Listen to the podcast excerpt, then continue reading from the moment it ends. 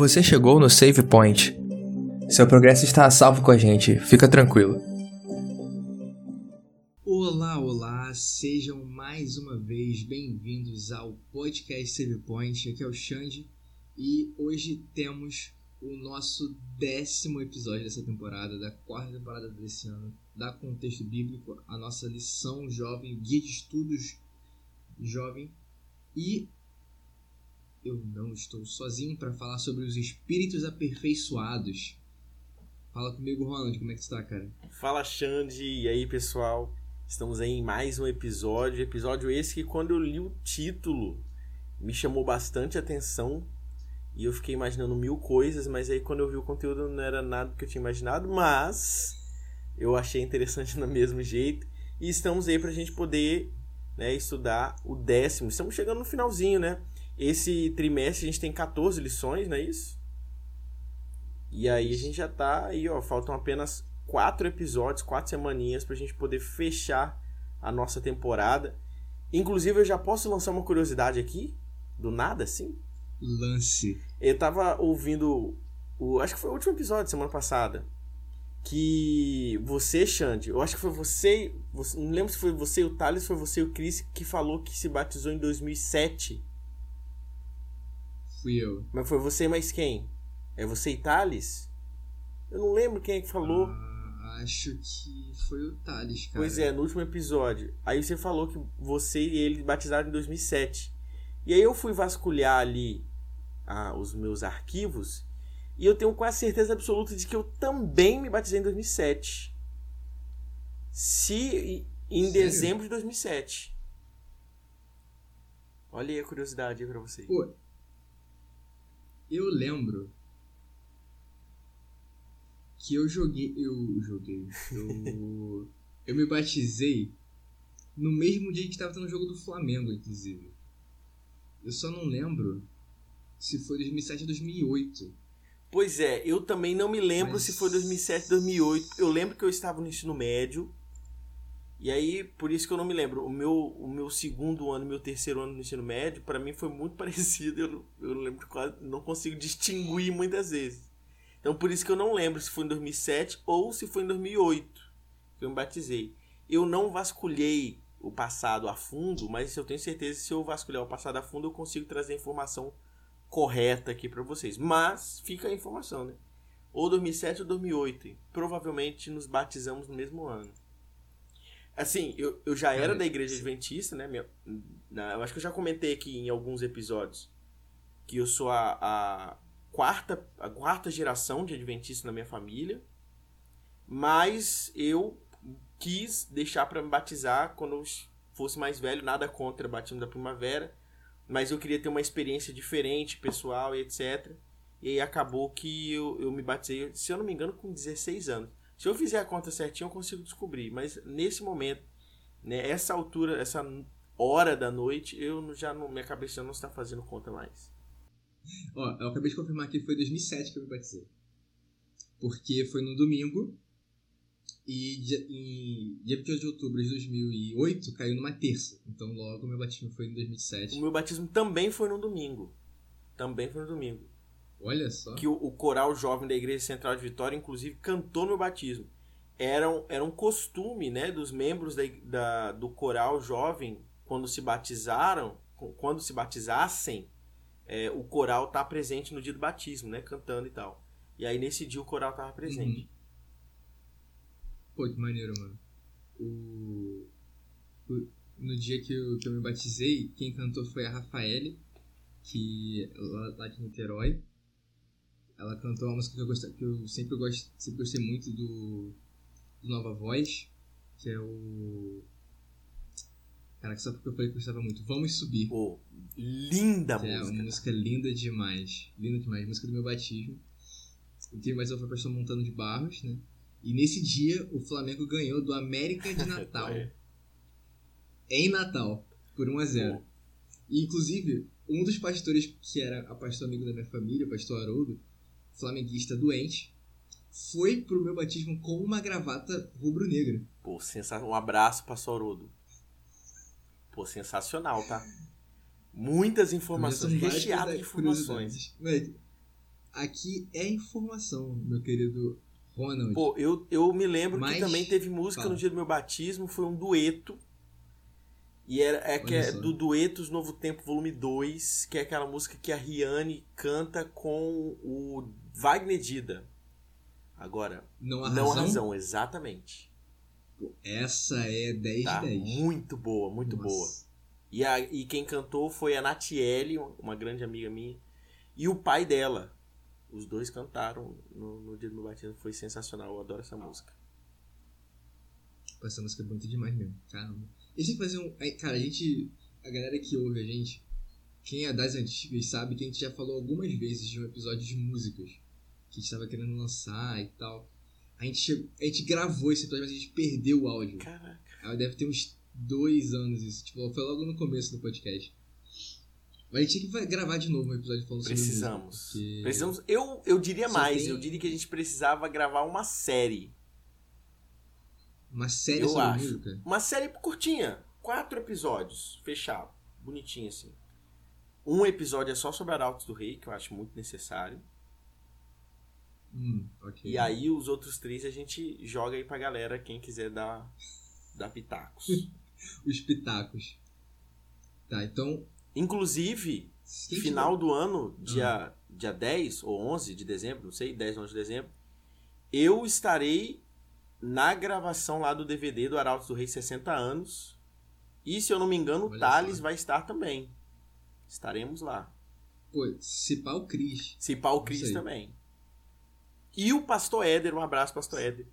Que eu preciso falar de novo aqui. Que já gravou com a gente. que ele já gravou com a gente e agora ele é o barítono oficial da Arautos do Rei, ele vai estar lá também. Perfeito. Bom, é, não só de informações vive o podcast Point, a gente também está aqui, obviamente que é o motivo principal, mas a gente dá aquela, né, aquela desviadinha rápida, rápida de assunto, mas faz parte da conversa. É, queria pedir pra você que ouviu essa, parte agora falando sobre a série de música, comenta lá no, no post, no comentário, falando assim, pô, eu quero a série de música e eu quero sobre um grupo, um cantor, uma cantora e falar. Ah, eu quero, eu quero um episódio sobre Nova Voz. Quero episódio sobre o Novo Tom. E por aí vai. Vai que a gente consegue gravar um episódio desse aí, né? A gente vai chamar alguém mais especializado pra falar, não sei. Viu no Mário. Enfim. A gente agora quer convidar o Espírito Santo de Deus para estar aqui em nosso meio. Ele já está em nosso meio, óbvio. Mas a gente quer que é, formalmente aqui convidá-lo para estar com você que está ouvindo a gente agora, com a gente que vai conversar um pouquinho sobre esse tema, mas que seja que ele possa conduzir nossa mente, nossa conversa, para que tudo que ocorra aqui seja de acordo com a vontade dele. E bom, tirinha? Vamos de tirinha? Simbora. Inclusive, eu vi que, que a, a Bruna, que cuida das nossas redes sociais, compartilhou lá no, nossa, no nosso perfil oficial hoje, gente está gravando numa segunda-feira, dia 28, é, existe um perfil que anima as tirinhas da lição. Bacana, hein? Muito maneiro, muito maneiro. Eu não vou lembrar o nome do perfil agora, depois eu pesquiso e trago pra vocês aqui, mas procurem lá nos stories se tiver ainda. Eu acredito que não vai estar, mas é, eu vou tentar achar até o final do episódio o nome desse, desse perfil. E ele animou essa tirinha da, da- dessa, dessa semana. E ficou muito bom, inclusive. Se desse pra poder animar uma tirinha, tipo, se, se pra pudesse vir com a tirinha animada na lição, seria. Pô, seria 10 de 10. Pô, quer que eu traga uma informação aqui agora tá você ao papel. vivo? Ao vivo não, que vocês estão, vocês estão Traga. depois. Mas aqui, ó, arroba cristão.animado. Só que o cristão é sem o tio, né? Perfeito. Arroba cristão.animado. E eu achei simplesmente sensacional, tá? Bom demais. Pô, é muito bom o trabalho deles, muito bom. Deixar aí a, a recomendação pra vocês seguirem lá o perfil. Alô. Michelson Borges e, e, e Thiago muito. Lobos. Dá uma olhada lá também, que é sensacional. Muito bom mesmo. Bom, a tirinha tem dois quadros. O primeiro delas, a gente vê quatro pessoas que se repetem, que se repetem no segundo quadro também. E aí tem é, uma mulher de cabelo cacheado que fala: Eu tenho medo de fantasmas. E aí tem um outro cara é, branco, cabelo liso, falando: Eu creio em reencarnação. E para mim, o LHC é um portal para o inferno. E aí tem outro rapaz de traços, de traços negros, né, cabelo cacheado também, fala: Quando a pessoa morre, sua alma fica vagando. E a terceira pessoa, a, a, a quarta pessoa dessa conversa, né, que tá, é uma mulher branca de cabelos lisos, ela tá ali olhando, quieta. E aí no segundo quadrinho, ela fala: Eu não acredito em nada disso, me julguem. E aí os outros três estão olhando incrédulos pra, pra ela. E aí eu queria perguntar pro meu querido amigo Ronald, o que, que você achou da tirinha, cara? Cara, a, a primeira coisa que, que eu tentei fazer foi identificar as referências, né? Aí, por exemplo, o medo de fantasma acredita na vida após a morte, né? Que, que o espírito fica vagando, né? Aquela coisa toda. É, o segundo personagem aí fala que acredita em reencarnação.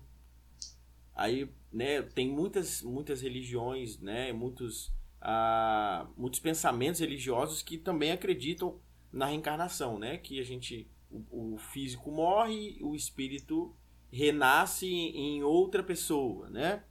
Sem memória, enfim. Uhum. E aí depois é, o mesmo carinha fala o seguinte: para mim o LHC é um portal para o inferno. E eu queria, eu fiquei tentando, né? Não busquei na internet, fiquei tentando lembrar de alguma referência sobre esse LHC. Você chegou a pegar essa referência aqui, Xande? Então, eu tive que pesquisar, mas LHC é a sigla é, de Large Hadrons Collider, que é o grande colisor de hadrons. Que é um, um colisor de partículas que tem agora é na Europa, deixa eu ver onde na Europa. Então, tipo assim, esse personagem acredita que esse instrumento seria um portal para o inferno, né? Exatamente. Ele é um acelerador de partículas, né? Entendi. Acho que ele tá na França. Tá mais próximo. Ele tá entre a França e a Suíça. Tá mais próximo de um estudo da física, alguma coisa, né? Mais nesse sentido.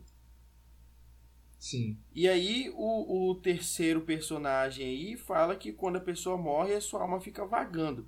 Bem parecido com a primeira personagem pensa, né? Falando que tem medo de fantasma. O conceito é mais ou menos parecido. E aí, quando a, a, nossa personagem aí, né, quarta personagem, fala que não acredita em nada disso e fala me julguem, né? Porque e, e aí eu fiquei imaginando o seguinte: hoje em dia, é, não sei se o, Xande já teve alguma experiência, ou você que está ouvindo a gente já teve alguma experiência parecida, você que acredita, né, na, em, assim, bem parecido com a nossa crença. É, assim, muitas vezes Hoje em dia a gente é taxado como incrédulo. Logo a gente, né, que é cristão.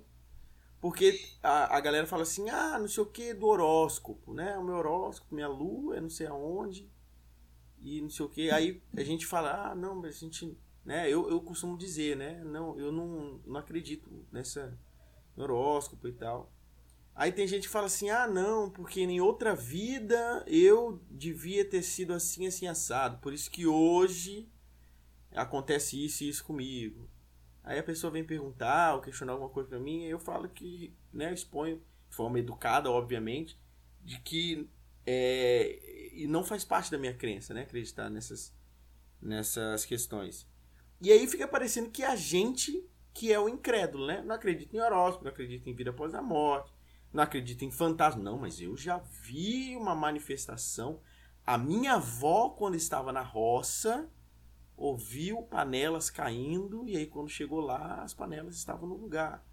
Sempre tem umas historinhas assim, né? E quando eu li esse, essa história em quadrinho, me lembrou muito, né? Essa, essa, essas situações que geralmente e que eu já passei e que alguns crentes também passam, que é de, de da gente ser um descrente, né? A gente não acredita no sobrenatural, a gente não acredita nas coisas que é, são é, popularmente é, aceitáveis né, pela sociedade e tal. E aí eu fiquei tentando né, é, juntar essas ideias que eu tive através da interpretação da tirinha com o título da semana, que é Os Espíritos Aperfeiçoados. E o interessante, até a gente vai discutir bastante isso nesse episódio, é que quando a gente fala de espírito, será que a gente está falando desse, desses mesmos espíritos que são referenciados nas tirinhas? A gente já teve vários debates aqui, não só nessa temporada, nessa temporada teve pelo menos uns dois ou três episódios que a gente trouxe, né, a interpretação do que seriam esses espíritos, mas a gente já teve em, outros, em outras temporadas também, é, falando sobre espíritos que, que tem essa, essa palavra na Bíblia e tratam, né, de uma forma parecida com o que algumas pessoas acreditam lá é, e que acreditam em outras, outras referências e outras coisas, enfim. E aí eu fiquei pensando assim, é muito fácil hoje em dia da gente ser enganado, né? A tirinha mostra pra gente a quantidade de coisas possíveis que a gente poderia acreditar e o título traz pra gente essa brincadeira justamente em, em pensar o que, que são esses espíritos aperfeiçoados. Hoje em dia é muito fácil da gente conseguir ser enganado. Só não se engana aquele que lê a Bíblia, né? Aquele que lê o Espírito de Profecia e que ouve o Save Point também, que a gente tem que fazer o um merchan. Pô, eu não sei o que, que eu acredito menos. Se é na vida após a morte, essas coisas, ou na chance de ter um grupo de opiniões diferentes onde você consegue opinar sem ser julgado. Eu não sei qual que é o mais difícil de acreditar. Mas, enfim.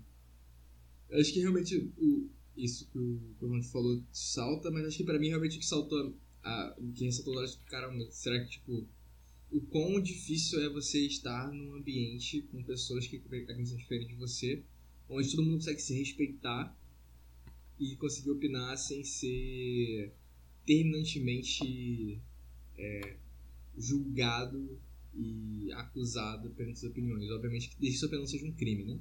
Mas, mas aqui no caso está falando sobre opinião religiosa, por exemplo. Né? Enfim, é complicado. mas enfim, vamos continuar com o nosso tema. A gente vai começar a nossa, nossa discussão hoje, né? Dentro do tema da lição, lá no versículo 4 de Hebreus 11. A lição ela se baseia em Hebreus 11, o capítulo inteiro, e no capítulo 12, versos 18 a 24. É, a gente obviamente não vai ler o capítulo todo de Hebreus 11. Se você quiser, você pode voltar lá na temporada de Hebreus. Tem um episódio focado nos heróis da fé lá. Mas a gente não vai focar tanto nos heróis, né? como a gente focou na, na temporada de Hebreus, a gente vai falar sobre um outro, uma outra perspectiva aqui, lá do verso 4 do, do capítulo 11, onde eu leio o seguinte: Pela fé, Abel ofereceu a Deus mais excelente sacrifício do que Caim, pelo qual alcançou o testemunho de que era justo, dando Deus testemunho das suas ofertas, e por meio delas depois de morto, ainda fala.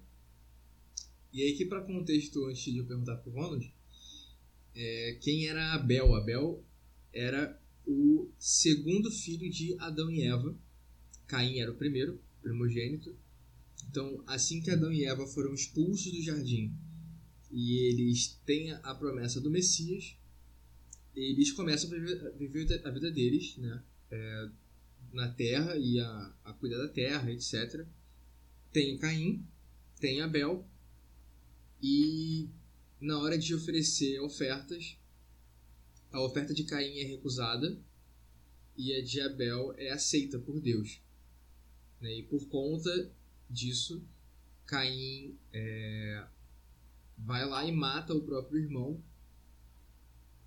e Abel é o primeiro mártir oficial, digamos assim, da Bíblia, né? É o. Se a gente não contar que Jesus morreu desde antes da fundação do século, né? Mas que, mas que Abel é realmente o primeiro mártir que morreu por, por servir a ordem de Deus e é morto pelo próprio irmão.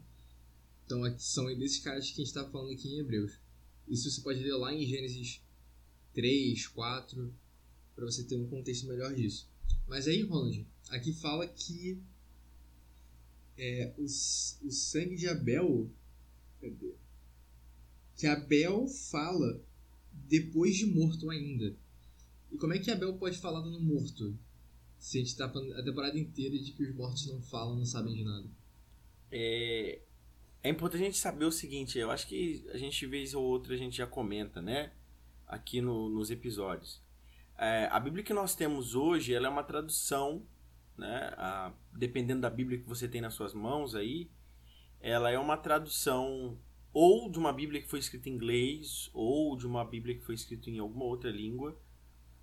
E a gente sabe muito bem que é, a, a Bíblia ela é, vai ser escrita basicamente em três línguas diferentes, né? Você tem o hebraico, você tem o aramaico, você tem o grego, principalmente no Testamento. E quando a gente fala né, sobre a, a linguagem, como ela vai ser escrita, a gente tem que tomar muito cuidado na interpretação dos textos. É, quando a gente fala, por exemplo, ah, né, que Abel, mesmo depois de morto, né, ele, ele ainda vai falar, a gente está dizendo num sentido figurado. Exemplo, né, a gente pode citar vários exemplos aqui de pessoas para a história do Brasil ou para a história do mundo que foram importantes dentro do seu tempo, enquanto eles ainda estavam vivos, e simbolizam diversos movimentos que até hoje né, uh, fazem parte da história do, do, do Brasil e do mundo e que são importantes. A gente pode citar vários, por exemplo, Mandela, né, dentro das questões ligadas ao racismo, né, a, a, a, a luta pela, pela, pelo povo africano, enfim. A gente pode é, trazer é, o Gandhi, que trouxe também muitas questões de reflexão sobre o, o que, que é a religião, o que, que é a paz, o que, que é o pacifismo, enfim. E também pelo lado negativo, né? Se a gente colocar aí personagens que fizeram parte da Segunda Guerra Mundial, são relembrados de forma negativa, por quê? Porque mesmo após a sua morte, né, mesmo após o fim da Segunda Guerra Mundial, eles deixaram um legado de negatividade que infelizmente até hoje refletem na sociedade que nós temos hoje. Né? Então, assim, é importante perceber que, por exemplo, se a gente citar aí personagens da Segunda Guerra que não podem falar mais, né? Que não podem fazer mais nada, mas que infelizmente aquilo que eles pregavam enquanto ainda vivos hoje são aplicadas na sociedade de forma, né, uh, de forma errada, né, de forma, é, inclusive, é, contra a lei em alguns sentidos. Então, eu dei um exemplo aqui no sentido ruim, né? Mas a gente pode citar outros exemplos, já citei também exemplos de sentido bons. Mas e aí, essas pessoas, até hoje, mesmo mortas, elas falam? Obviamente que não, né? Mas as suas ações, sejam boas ou ruins, enquanto elas estavam vivas, até hoje ficam presas à nossa memória para que sirvam de lição, né? Para a gente é, seguir no caminho, né? Onde, que Cristo nos ensinou. Eu acho que talvez o melhor e maior exemplo que a gente pode citar né, é o, o próprio Cristo. Cristo morreu, mas ressuscitou, mas ele não vive fisicamente mais conosco, né? Por isso que nós temos o nosso Santo Espírito junto conosco.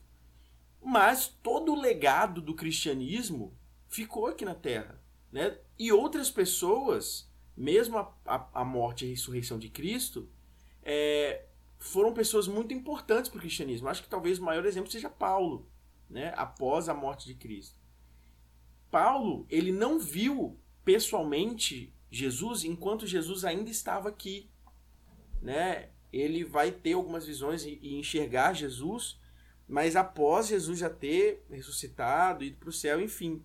Mas o legado que Paulo deixa para o cristianismo, ele é gigantesco, né? Não só porque ele deixou algo escrito, mas a forma como ele, a, a vida dele né, demonstra o que, que é ser cristão. E mesmo após a sua morte, Paulo ainda fala com gente, através das suas cartas, né, através do seu exemplo de vida cristã. E o mais importante, muitas vezes ele conforta a gente, né? Que a gente consegue se ver é, na figura de Paulo e perceber que nós somos pecadores, que nós temos defeitos, mas se o próprio Paulo né, conseguiu guardar a fé aí e alcançar a coroa da vida, isso é um exemplo de que nós também podemos. E aí, só para fechar, o Xande, é, é, importante a gente perceber né, que esse lance do sangue de Abel, né, é uma representação dos antigos costumes, né? Dos sacrifícios dos judeus também. Tem essas questões ligadas à própria interpretação, né? Da, da, da, das palavras, de como elas foram colocadas na Bíblia, os significados dela, né? Entre outras palavras que a gente vê aí também ao decorrer do verso, né? Palavras aí do, dos, falando sobre espírito, sobre justo, enfim. A gente pode é, falar um pouquinho sobre isso depois. Mas só para a gente poder compreender que quando a gente, quando a Bíblia traz alguma informação, é importante a gente pesquisar muito além daquilo da literalidade que está escrito, né? Ah, a gente sempre vai ter que uhum. decifrar códigos aqui. Não, nem sempre. Né? Às vezes até o próprio contexto da frase já traz para a gente o qual é o real significado dela, né? Talvez se a gente, independente da, da tradução da Bíblia, a gente consegue interpretar de forma correta né, qual que é a real mensagem que aquela passagem específica está querendo passar, mostrar pra gente. Cara, eu acho que a palavra-chave do que você falou é legado, cara. Fiquei muito com isso na, na cabeça. Que eu imagino, por exemplo, meu bisavô que construiu igrejas, né? E, tipo, meu bisavô faleceu já tem oito anos. Nossa. Mas... E faleceu com 101. Caraca. Quase 101, acho. Não, 101, quase 102. E ele tá morto, mas as, o legado dele ainda fala.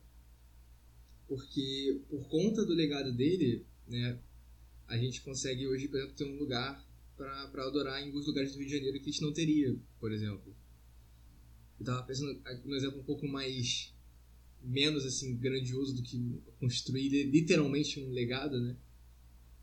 Tava pensando, por exemplo, num outro tio meu, tio Aziel, que faleceu já tem uns sete anos, eu acho. E eu lembro, eu, eu, lembro, assim, de passar muito tempo da minha infância na casa dele e ele levar a gente passear, essas coisas. Mas eu também tenho muito da lembrança, assim, dos meus pais me contando como era quando eu era bebê. Quando, tipo, quando eu, quando meus pais precisavam trabalhar e eu ficava na casa dele com a minha tia de dormir na barriga dele e ficar lá passando né, os dias lá com eles, eles cuidando de mim enquanto meus pais não estavam trabalhando.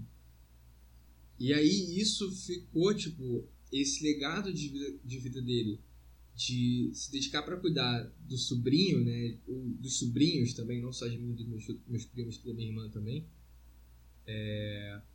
E aí hoje eu tenho uma sobrinha e eu consigo meio que replicar uma parte desse cuidado que eu recebi do meu tio com ela.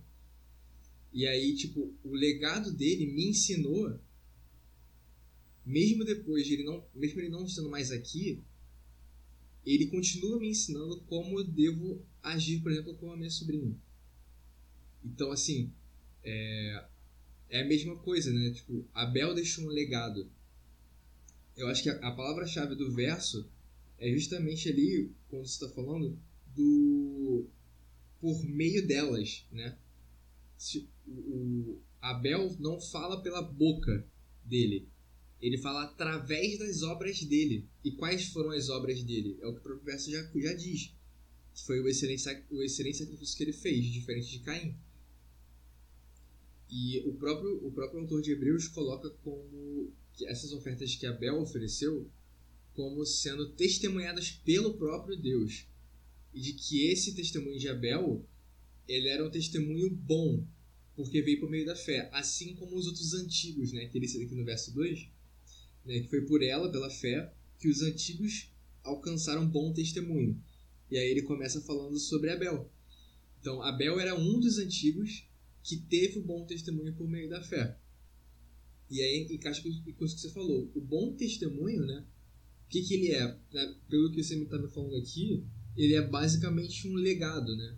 Mas um legado que aponta para onde, né? Para onde aponta esse legado? É, é interessante porque, assim, geralmente, quando a gente estuda Caim e Abel, né? A história de Caim e Abel, a gente consegue resumir muito da história da humanidade só nesses dois personagens.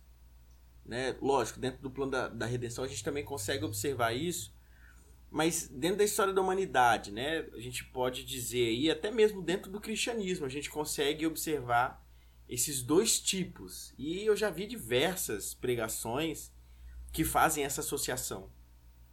Então, enquanto você tem ali Abel, né, que oferece exatamente aquilo que Deus pede, você tem um servo fiel, né, que chega ali e faz o sacrifício exatamente de acordo com aquilo que Deus solicitou.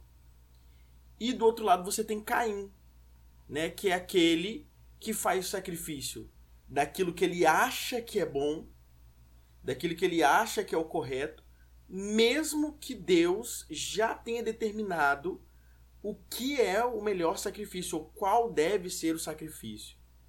Então eu, eu fico pensando assim, o Caim, se eu fosse, né, dessa, eu ia ser um Caim da vida, cara.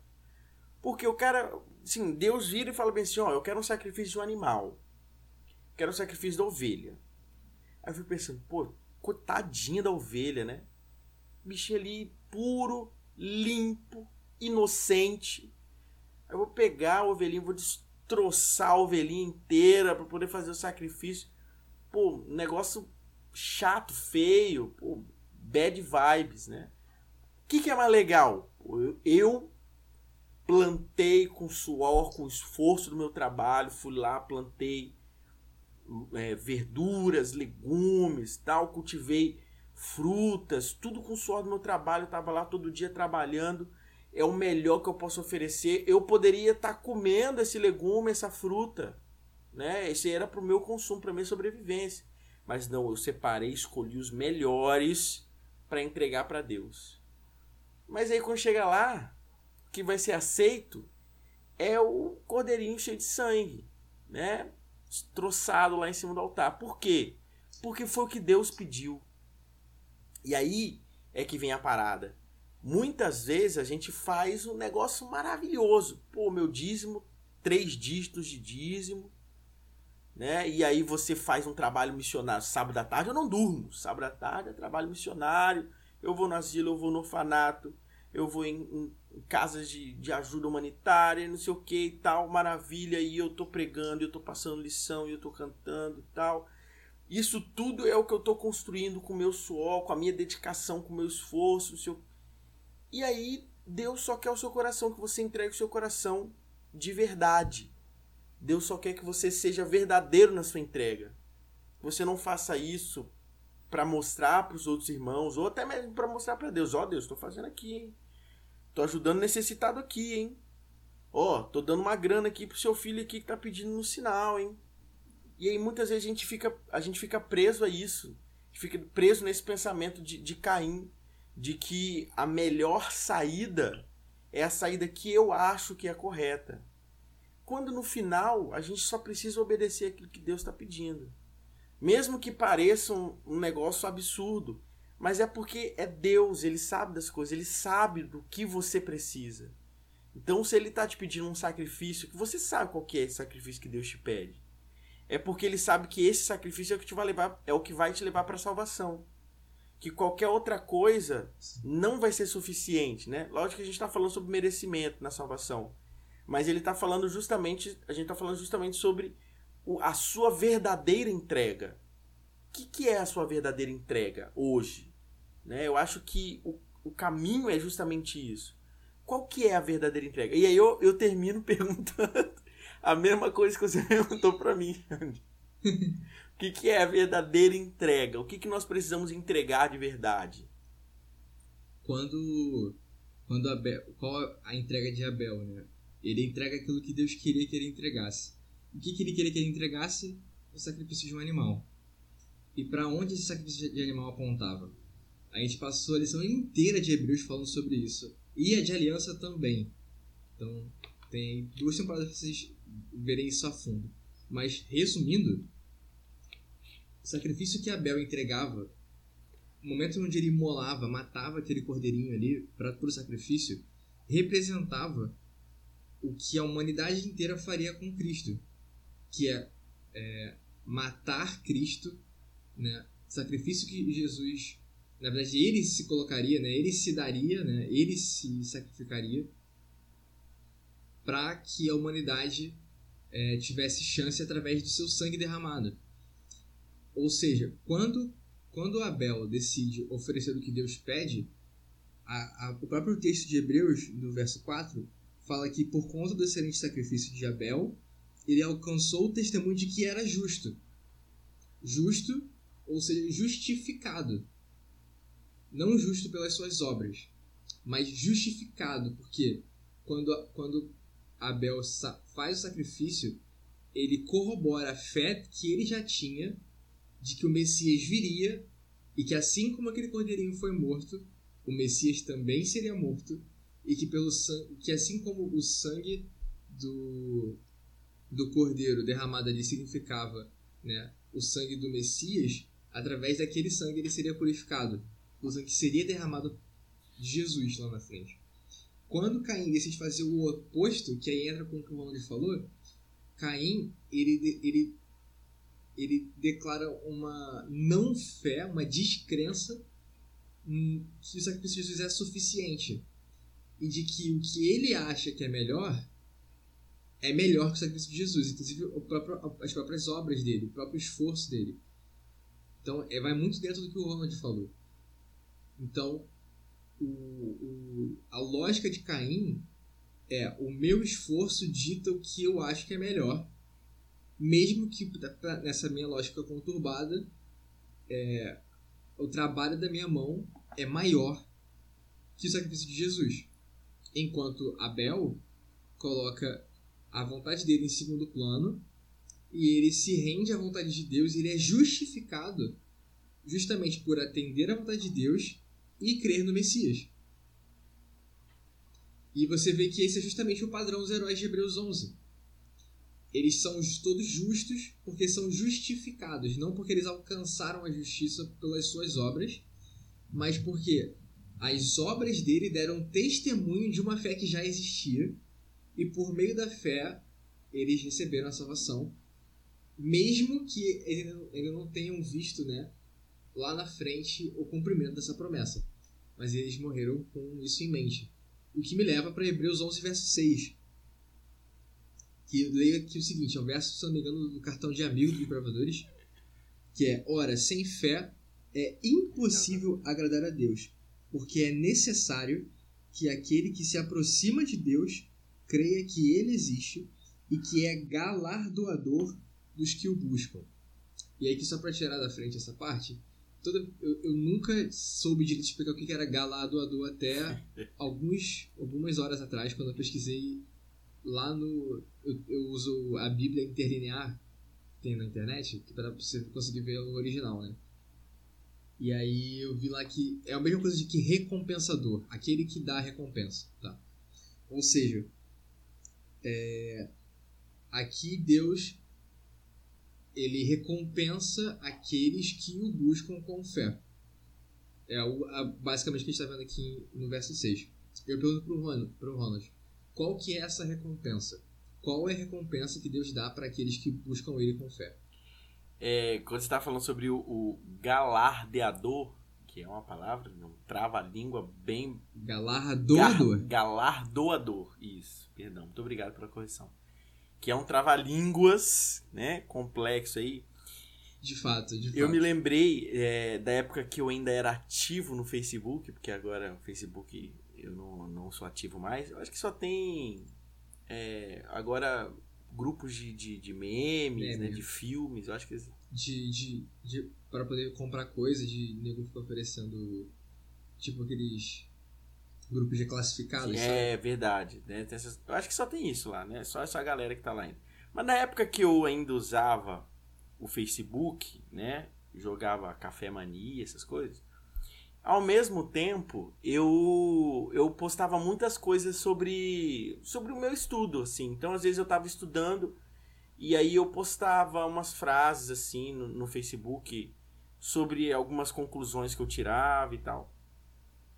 E aí um dia eu cheguei na igreja, é, e aí uma, uma senhorinha que eu conheço já há muito tempo, ela é, é mãe de um, de um rapaz também que fez parte da minha infância, enfim.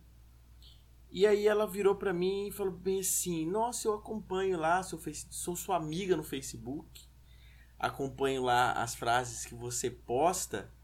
É, e eu tô tentando lembrar exatamente como que ela falou. Acho que não vou conseguir lembrar exatamente, mas ela comentou alguma coisa tipo assim: que o meu galardão estava estava garantido, né? Garantido. E aí eu fiquei com aquela. Eu era assim, relativamente novo.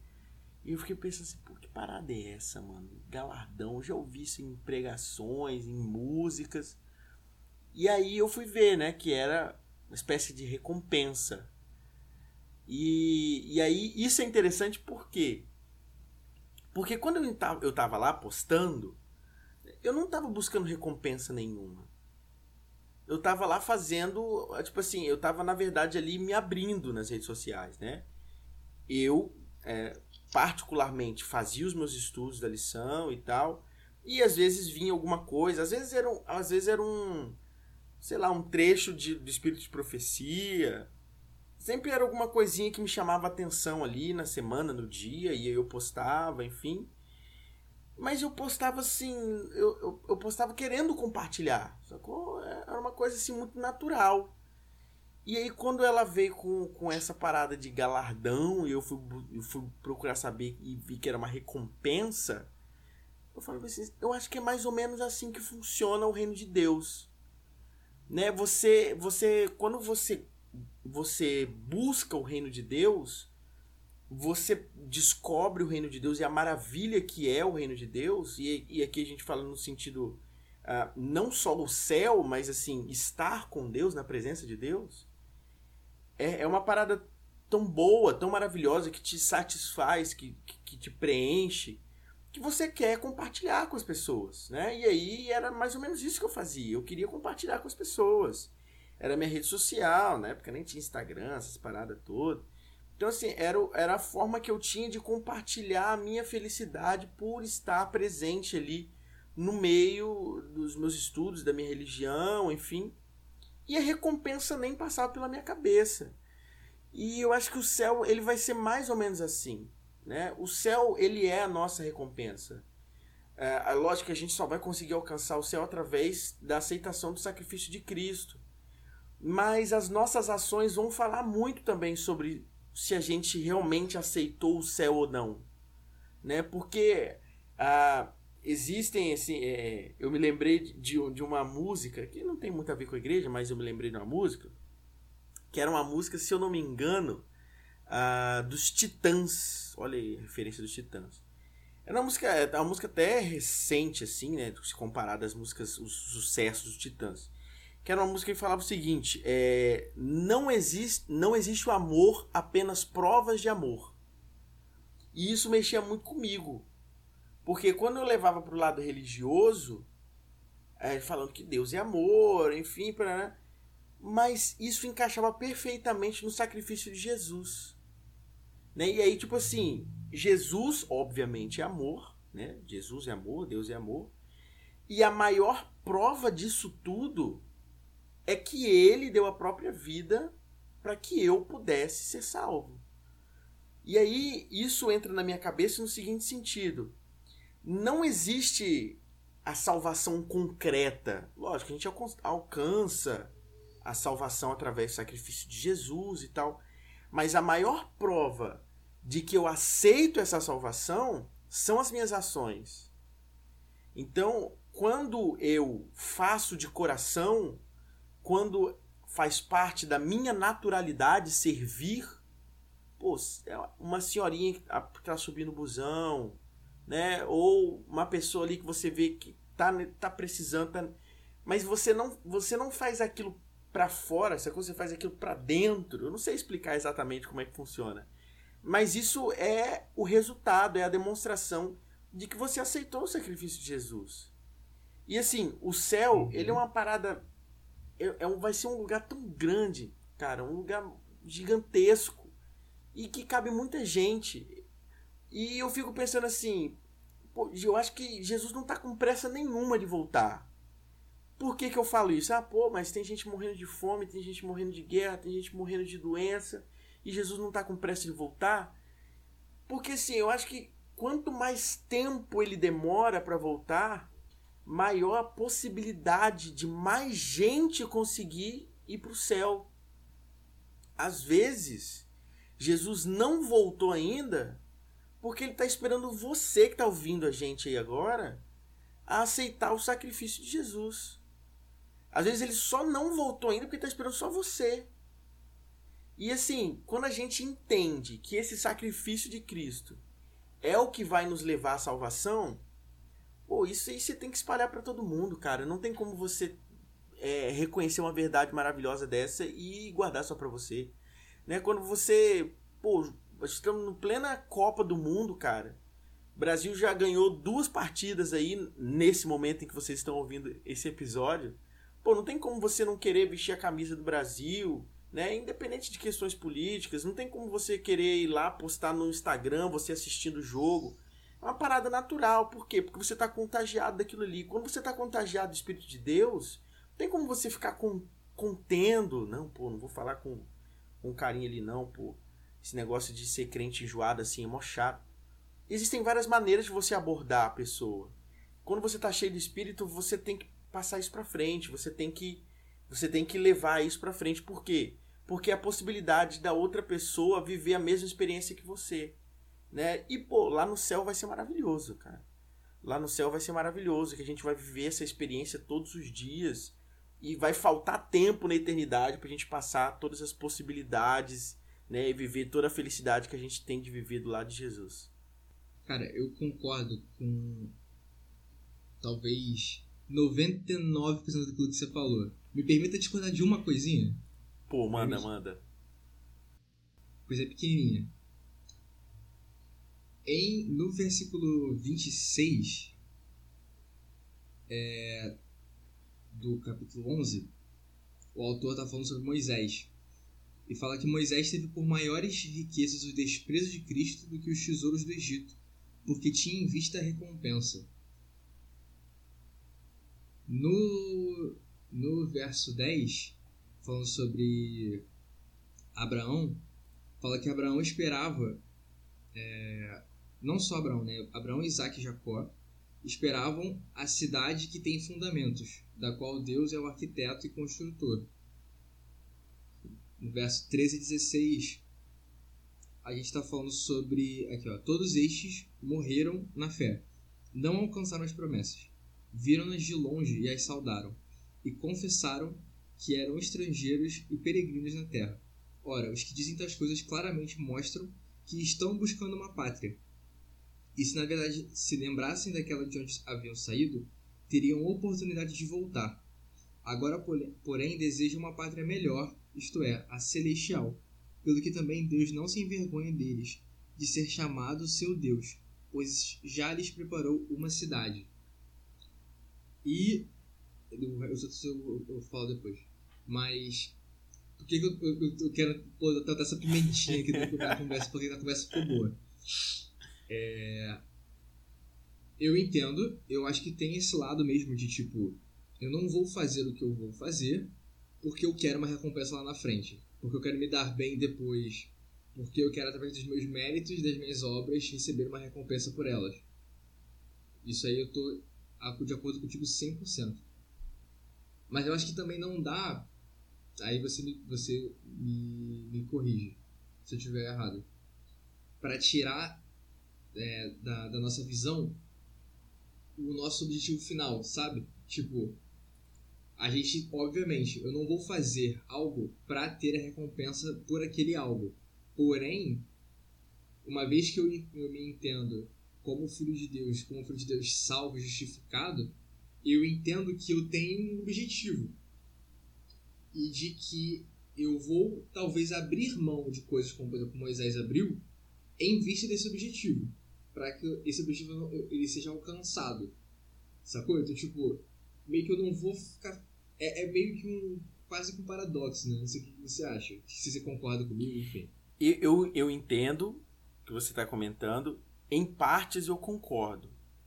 Mas eu discordo apenas numa questão, que é o seguinte: pô, o céu é irado demais. Pô, quem não quer ir pro céu?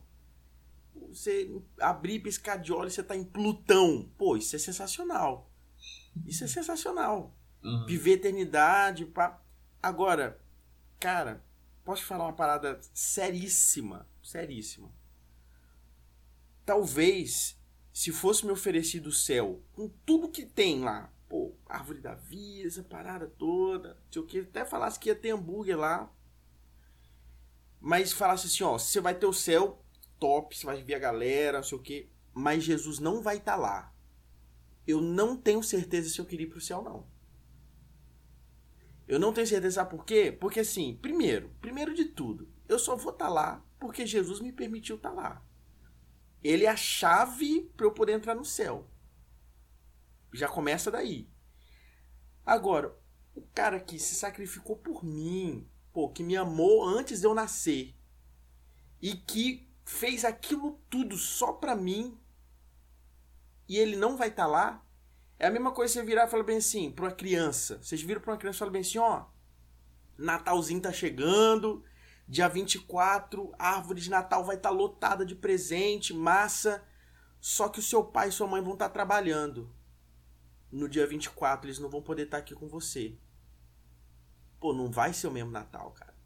Pode vir PlayStation 5, pode vir uma bicicleta nova, pode vir um pônei. Não vai ser o mesmo Natal. Então, assim, e aí eu já mando uma das músicas que para mim é, assim, sensacional. Eu já falei diversas vezes e eu vou continuar falando diversas vezes dessa música aqui, que é a música do Prisma. Por favor, fale. É a música do Prisma, que fala o seguinte: que o céu é Jesus e onde ele estiver, o céu vai ser ali. Então, se se for o céu maravilha, top, cinco estrelas, mas Jesus não estiver lá, para mim não vai ser a mesma coisa para mim talvez nem vale a pena, né? Por quê? Eu tô sendo sincero. Por quê? Porque Jesus é autor, cara. É, é ele que, que, que, que me mantém na fé, é ele que me sustém, é ele que vai me levar para o céu. Não vai ser eu que vou me levar para o céu. Não vai ser a minha ação que vai levar para o céu. Não vai ser o meu pastor. Não vai ser a minha família. Pô, vai ser o Jesus que vai me levar para o céu. Aí eu chego lá ele não tá lá. É a mesma coisa você ir na festa de aniversário e o aniversariante não tá lá. Pô, vai ter comida? Massa. Cachorro quente? Massa. Mas o aniversariante vai estar tá lá. Você vai lá comemorar o quê? Não tem o que comemorar. Né? Então, assim, pô, sensacional. Meu objetivo é o quê? Morar nas mansões celestiais, rua de ouro, rios de cristal, mas Jesus ali do meu lado. Se ele não tiver ali, para mim já não tem mais, não tem mais fundamento, não tem mais sentido. Não, perfeito. Vou te propor então uma, uma, uma nova interpretação. Manda. Manda. Posso mandar? Tá bom esse aqui, tá? Ó, você já sabe, né, que esse aqui tá, tá demorando pra cara. Você já viu, quando você deu o play, você já viu o tamanho desse episódio. então vambora. Se já tá até aqui, vambora até o final. A gente sabe, né, aqui, pegando esse mesmo texto que eu citei, né, que a recompensa, de acordo com o próprio livro de Hebreus, é a cidade da qual Deus é o arquiteto e construtor. Né? É uma pátria que é celestial. Só que qual é o diferencial da pátria celestial? Que é justamente o que o Ronald falou. Que está lá no capítulo 12. Deus está lá. O que eu interpreto essa cidade, então? E aí, essa proposta que eu estou te fazendo. É uma volta ao Éden. O, o, o, primeiro antigo, né, o primeiro herói da fé que é citado em, em Hebreus 11 é justamente Abel que é o primeiro é, o primeiro patriarca, né? Não foi patriarca, né? Mas enfim, o primeiro o primeiro primeiro exemplo, né? Como posso falar? Primeiro crente, primeiro crente, primeiro crente pós Adão e Eva, pode vai, ser, pode, ser. ser. Primeiro exemplo, primeiro crente. Porque ele tinha a promessa de que é, o Messias viria para pisar a cabeça da serpente para que eles voltassem para o jardim onde Adão e Eva tinham uma vida com Deus.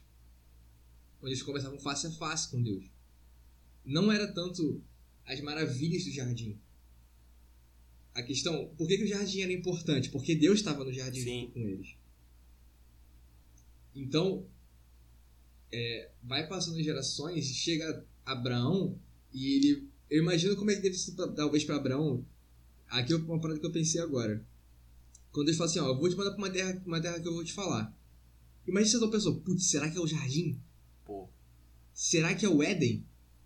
Será que a gente finalmente, tipo. Aí, Chegou não, o dia. É Chegou hoje. o dia. Por quê? Seria no. O Éden é a, a volta ao Éden é a volta a um relacionamento tete a tete com Deus.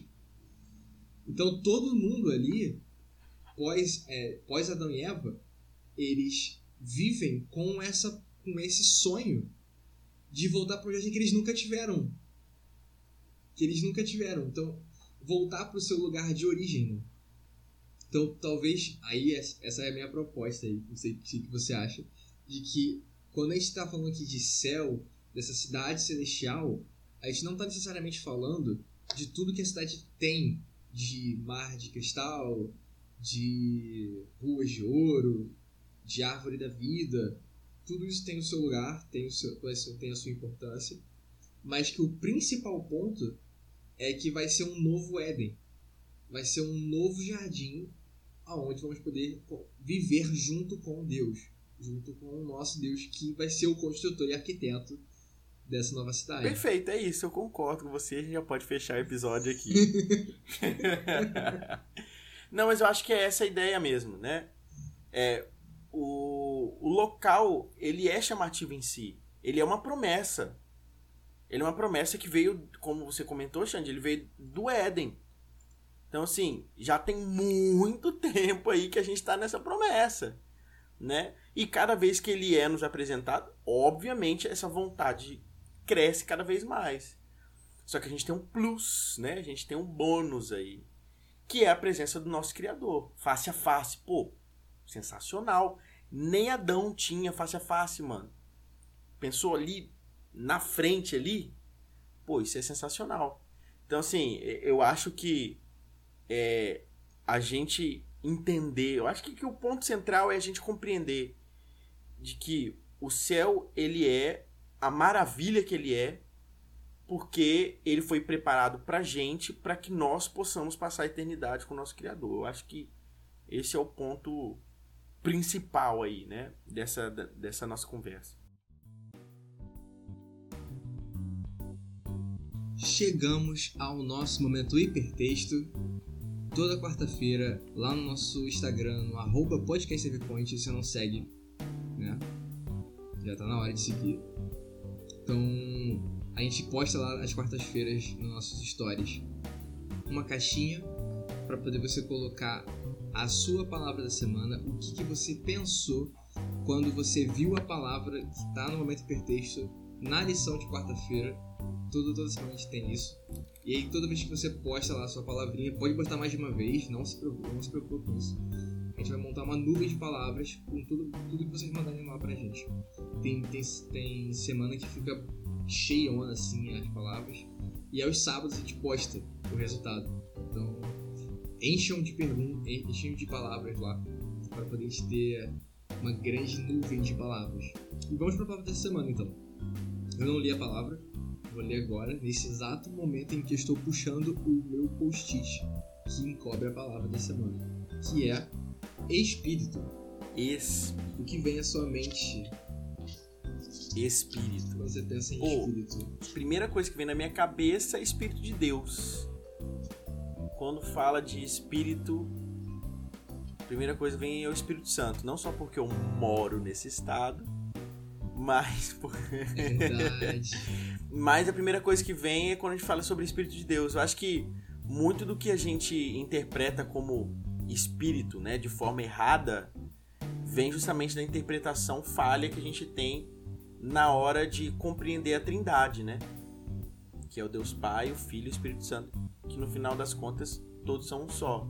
Aí é, eu acho que isso atrapalha um pouco, a gente fica nessa, nessa viagem de que nós, seres humanos, temos espírito, enfim. Mas acho que a, a primeira coisa que veio na minha cabeça foi isso, Espírito Santo.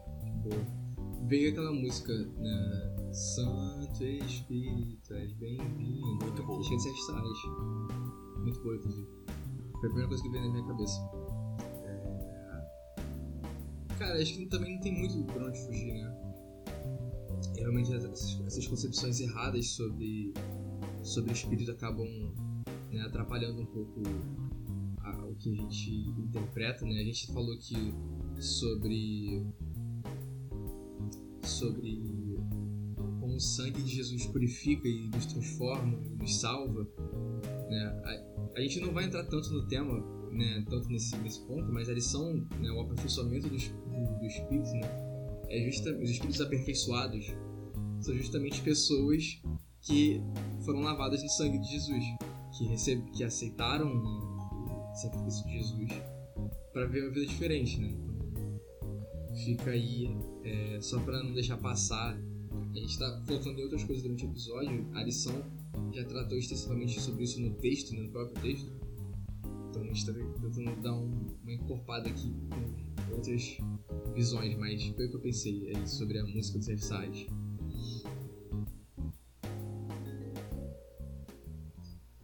E antes tarde do que nunca, vamos começar a encerrar esse episódio, né.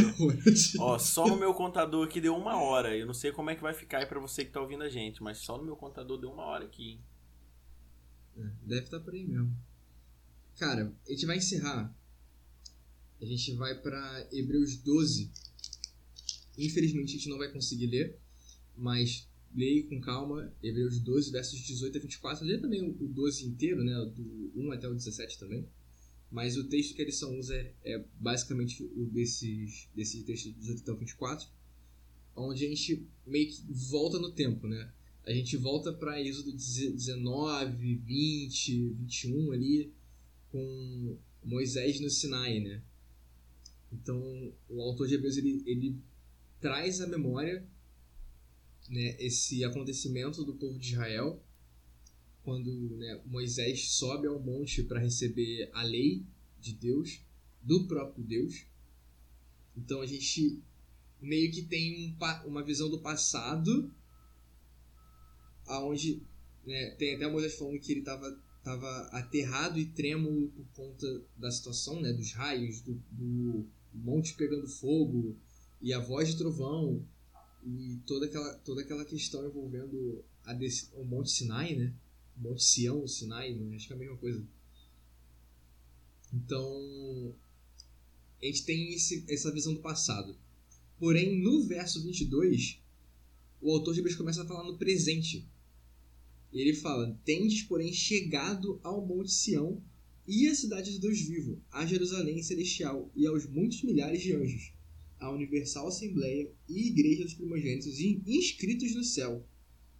Tendes chegado a Deus, o juiz de todos, e aos espíritos dos justos aperfeiçoados, a Jesus, o mediador de uma nova aliança, e ao sangue da aspersão, que fala melhor do que o de Abel. Então, assim, meio doido, né? Antes estava no passado com Moisés, agora já estamos hoje no presente no Monte Sião. Como é que a gente pode estar hoje vivo e pecador na terra, no Monte Sião, na cidade de Deus vivo? Como que a gente pode encontrar Deus, os anjos e os espíritos dos justos aperfeiçoados aqui e agora? Tem como? É, é, a gente precisa interpretar um pouquinho, né? O que, que significa todas essas questões. É, o, o Monte Sião, se eu não estou enganado, é o monte onde ficava o templo, lá na cidade de Jerusalém. Né? E o Monte Sinai é aquele lá do, do Egito, não é? Aquele lá do, do sacrifício de, de Abraão. Se eu não estou enganado. Se eu falei uma grande besteira aqui, vocês podem me corrigir à vontade nos comentários. E aí, o, o Monte Sião, ele sempre tem essa, essa, essa história de, de ser um local prometido né, de ser um local que faz parte da promessa de Cristo, na, perdão, da promessa de Deus, né, na figura de Deus. E aí quando ele é apresentado, né, pra, geralmente para essas promessas, é um local onde você vai você vai finalmente alcançar aquilo que Deus havia sido é, havia prometido, né? E, e assim, eu, eu fico. Eu, eu tava prestando atenção, principalmente na lição da, da sexta-feira, eu gosto muito da lição da sexta-feira porque ela tem é, muita. traz muitas questões ligadas ao espírito de profecia, né? Alguns livros da, da tia Ellen e tal. É, e aí tem no, no, no, Acho que no segundo parágrafo, foi na página 93, é, fala o seguinte: que é um pedacinho ali do Mensagens é, Escolhidas. lá no comecinho fala o seguinte, ó, Cristo era o fundamento de todo o sistema judaico. A morte de Abel foi consequência de Caim se é, recusar a aceitar o plano de Deus na escola da obediência, isso é, ser salvo pelo sangue de Jesus Cristo, simbolizado pelas ofertas sacrifici sacrificiais que apontavam para ele. Caim se recusou a derramar o sangue que simbolizava o sangue de Cristo, o qual seria derramado em favor de todo mundo. Toda essa cerimônia foi preparada por Deus. O Cristo tornou-se fundamento de todo o sistema. Esse é o princípio da obra da lei, como tutor, como para conduzir é, pecaminosos instrumentos humanos até Cristo, o fundamento de toda a organização judaica. Então, eu acho que aqui mostra pra gente, e aí já faz o link lá com o comecinho da nossa lição, que foi justamente essas questões, é, a questão sobre a história de Caim e Abel, enfim. E, e aí eu acho que a gente consegue fechar entendendo que tudo isso faz parte do plano de salvação. Desde lá do Gênesis, quando é apresentado pra gente a diferença das escolhas, né, é, quando a, a gente percebe que a gente precisa compreender que o plano de salvação faz parte em escolher aquilo que Deus pede para que a gente escolha e que a gente só vai alcançar Sião, né? Só vai alcançar a terra prometida, o céu, através de das escolhas que Jesus oferece para gente, né? Da forma da, das alternativas que Deus oferece para gente, a gente consegue compreender todo o plano de salvação. E aí, eu aproveito para finalizar também com a tia Ellen que lá na página é, 94, lá no finalzinho, ela já encaixa perfeitamente e assim fecha perfeitamente. A lei requer justiça, vida justa, caráter perfeito, e isso o ser humano não tem para oferecer. Não consegue satisfazer reivindica as reivindicações da santa lei divina. Mas aí vem o conforto. Mas Cristo, vindo à Terra como homem, viveu vida santa e desenvolveu um caráter perfeito. Essa vida e caráter ele oferece como presente a todos os quantos queiram recebê-lo. E aí, é, isso está lá no Desejado de Todas as Nações. E aí, eu acho que essa né, é a conclusão perfeita Jesus, ele, ele se oferece como sacrifício, porque ele se ofereceu como sacrifício porque ele sabe que o que a gente tem para oferecer não é suficiente para a gente alcançar Sião. O que a gente tem para oferecer não chega nem perto daquilo que a gente está devendo, do nosso débito na conta da salvação. Né? Só Jesus pode pagar essa conta. E o melhor de tudo, ele já pagou. Então cabe a nós aceitar essa salvação de Jesus Cristo. E mais do que isso, não sermos egoístas e dividirmos essa salvação, porque essa salvação não foi feita só para mim, não foi feita só para o Xande e não foi feita só para você que está ouvindo a gente. Então cabe a nós também dividirmos essa salvação para que todos possam ter acesso à terra prometida que Deus nos deu, que é o céu, e vivermos eternamente ao lado de Jesus. É, passagens assim às vezes são complexas de a gente tentar entender esse o, a diferença entre o agora e o passado, o futuro. E a, a Bíblia, ela, diversas vezes, ela usa esse artifício é, com autores diferentes. Do aqui e o agora contra o ali e o além, né? Então são coisas que acontecem, acontecem no futuro, mas já estão acontecendo agora. Coisas que acontecem agora e vão acontecer no futuro também. Então você vê sempre o passado, o presente e o futuro conversando entre si né, na Bíblia. Então, quando a gente. É isso que o Ron estava falando, justamente isso. Quando eu entendo que é o de Jesus que me salva e que ele me capacita a ter decisões melhores hoje, a eu ter uma opção de viver uma vida diferente hoje, eu consigo viver com os pés na terra e os olhos no céu. Eu tenho os olhos fixos no meu objetivo, que é voltar para o jardim, voltar a ter uma vida íntima com Deus mas eu ainda estou aqui. Eu estou de olho em Sião, onde é a cidade onde Deus, Deus vivo mora. Mas eu ainda estou aqui. no Sinai, às vezes, às vezes no Sinai ainda, né, muito diferente como o Ronald me corrigiu, Sinai é onde você tem um medo, né? O medo do trovão, o medo do raio, o medo do fogo. Mas você está de olho em Sião, que é o lugar onde eu vou estar com Deus de novo. Então, você vê, tipo, Deus falando, por exemplo, Jesus falando em Mateus 4 e lá em Lucas 17, né? O reino está próximo e o reino está dentro de vocês agora. É, lá em João 4, né? Tipo, vem a hora e já chegou. Os adoradores vão adorar em espírito em verdade. Então, é, o presente, o passado e o futuro conversam na Bíblia. Então, a gente quando... Como que isso é importante, né? E aí, caso o Ronald queira falar mais alguma coisa, que como, é, como é que isso impacta, né? A forma como a gente tenta viver as bênçãos do futuro que Deus guarda pra gente hoje, né?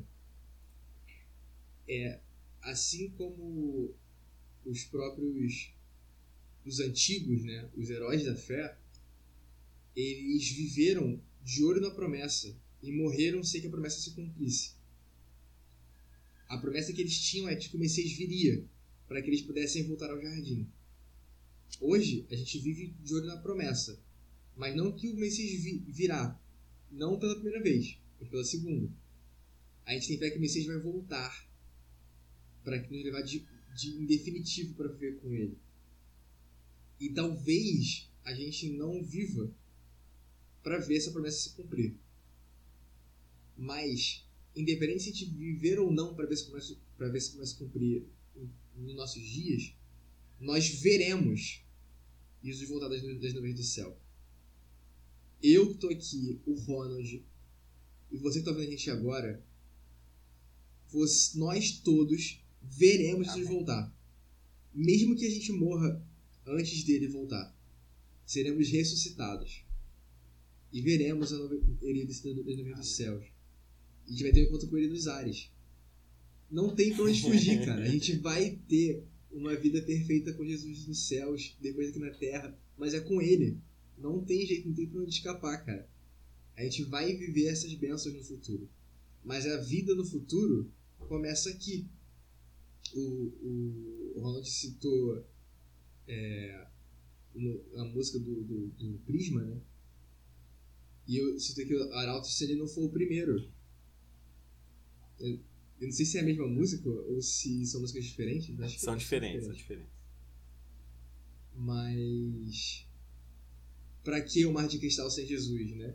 Tipo, e se ele não for o primeiro no seu coração, tipo, então já não é mais nada não passa de uma ilusão. Então, a vida que a gente vai ter no céu com Jesus é uma vida onde ele está em primeiro lugar e em último. Ele vai estar em todos os lugares da nossa vida. E essa vida só vai ser possível se a gente começar a viver ela aqui agora. E essa vida é possível. Por, porque Jesus morreu e porque ele ressuscitou, nós hoje podemos começar a viver a vida que a gente vai viver no céu. Mesmo que ainda muito aquém do que será. Mas dá para começar a viver hoje. E é isso. Falamos bastante. Você parece até, o pessoal acho que clicou achando que tinha convidado, mas não, é só eu e o Xande mesmo que ficamos aqui essa uma hora conversando com vocês. Foi muito bom esse episódio. É, o Espírito de Deus moveu a gente aqui. É, não tem como falar que não foi.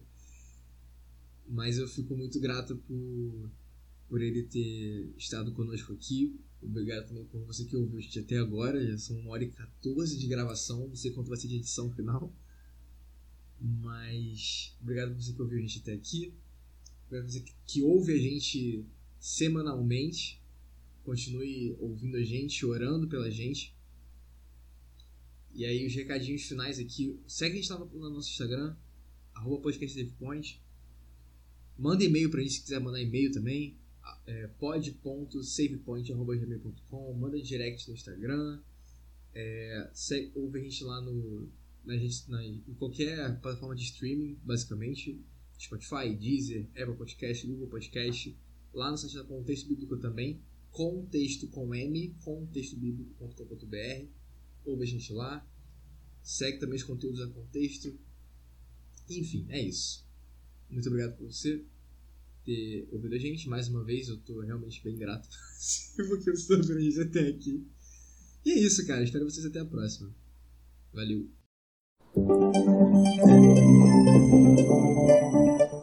Você ouviu o Save Point. Obrigado pela companhia e nos vemos na próxima fase. Até lá!